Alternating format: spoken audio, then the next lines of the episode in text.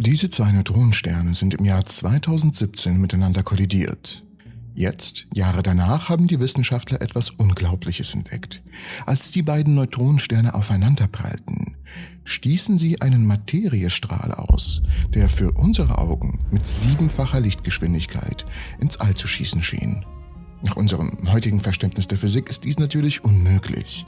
Es handelt sich um ein Phänomen, der als Superluminalgeschwindigkeit bekannt ist und trotz seines Namens eigentlich eine Illusion ist, auch wenn die Geschwindigkeit die Lichtgeschwindigkeit an sich überschreitet.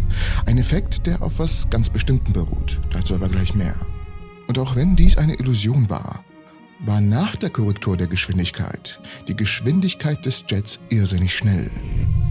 Unser Ergebnis deutet darauf hin, dass sich der Jet mindestens mit 99,97% der Lichtgeschwindigkeit bewegte, als er gestartet wurde. Das sagte ein Forscher des Wissenschaftsteams.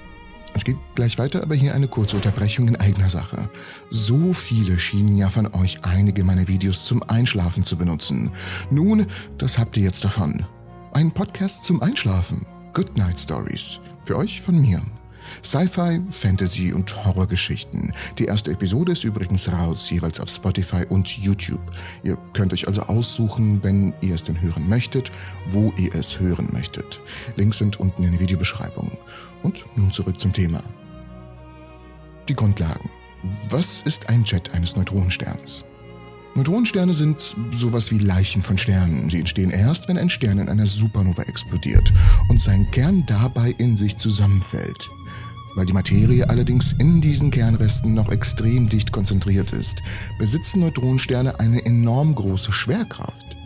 In Doppelsternsystemen können sie dadurch Material von anderen Sternen absaugen. Gas von Begleitsternen füttert dann den Neutronenstern und erzeugt ein unglaubliches Schauspiel, wenn ein Teil dieses Materials in ultraschnellen, energiereichen Jets ins All hinausgeschleudert wird. Und was sagen die Daten? Die Daten über den Jet wurden vom Hubble Weltraumteleskop gewonnen, das eine Reihe von Beobachtungen etwa acht Tage und dann noch einmal etwa 159 Tage nach der Verschmelzung machte, die dann hier auf der Erde im August 2017 zu sehen war. Auch andere Teleskope beobachteten das Geschehen, darunter der Gaia-Satellit der Europäischen Weltraumorganisation und eine Reihe von Radioteleskopen der National Science Foundation. Durch die Zusammenführung ihrer Daten konnten die Forscher eine Art von Messung durchführen, die als Very Long Baseline Interferometry bezeichnet wird, kurz VLBI. Auf der Grundlage dieser unglaublichen Beobachtungen und monatelange Analysen konnte ein Team unter der Leitung des Astronomen Kunal Moody vom Caltech zunächst die Bewegung eines Jets identifizieren und dann verfolgen, der bei dem Zusammentreffen der beiden ultradichten Sternkerne ausbrach. Doch was bedeutet das jetzt für die Geschwindigkeit? Eine superluminale Bewegung liegt vor, wenn sich ein Objekt mit ausreichend hoher Geschwindigkeit und sehr nahe an unserer Sichtlinie sich auf uns zubewegt. Das ist wichtig. Je näher das Objekt kommt, desto kürzer wird die Entfernung, die sein Licht benötigt, um zu uns zu gelangen. Etwas, was Sinn macht und etwas, das wir in unserem Alltag normalerweise nicht zu berücksichtigen brauchen, da sich ja Licht im Vergleich zu unseren langsamen Bewegungen sich scheinbar sofort bewegt. Diesen Effekt an sich können wir also hier nicht wahrnehmen. Das Objekt bewegt sich auf uns zu und so scheint es, als wäre es unfassbar schnell unterwegs. Und in diesem Fall bewegt sich der Strahl fast so schnell wie das von ihm ausgesandete Licht wodurch die Illusion entsteht, dass sein eigenes Licht größere Entfernung zurücklegt, als es tatsächlich tut und sich daher mit einer unmöglichen Geschwindigkeit bewegt. Um die wahre Geschwindigkeit des Jets zu ermitteln allerdings, sind präzise Daten und eine Menge Rechenarbeit erforderlich. Nun, so kommt also die Wahrheit raus. Die Hubble-Daten zeigten eine Superluminalgeschwindigkeit, die siebenmal schneller ist als das Licht.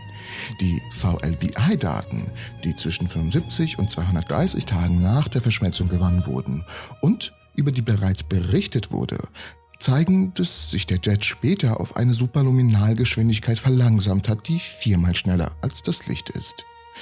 Ich bin erstaunt, dass Hubble uns so eine präzise Messung liefern konnte, die mit der Genauigkeit der leistungsstarken, über den ganzen Globus verteilten Radioteleskopen konkurriert. Das sagte Moody. Das Ergebnis schränkt den Winkel, unter den wir Jets beobachten, weiter ein und stärkt die Verbindung zwischen Neutronensternverschmelzung und kurzzeitigen Gammastrahlenausbrüchen. Dieser Zusammenhang erfordert einen relativistischen Jet. Und genau das haben Muli und seine Kollegen gemessen. Wir haben in dieser Arbeit gezeigt, dass Präzisionsastronomie mit weltraumgestützten optischen und Infrarotteleskopen ein hervorragendes Mittel ist, um die Eigenbewegung von Jets in Neutronensternen zu messen. Das schrieben sie in ihrer Arbeit. Das James Webb Weltraumteleskop sollte auch in der Lage sein, Astronomie viel besser durchführen zu können als Hubble und andere Radioteleskope, da es einen größeren Sammelbereich und eine geringere Pixelgröße hat. Und hier findet ihr mehr Informationen zu den Plänen des James Webb Teleskops. Übrigens unbedingt in die Videobeschreibung reinschauen und es würde mich sehr freuen, wenn ihr euch den Podcast anhören würdet. Ansonsten bis zur nächsten Episode der Entropy.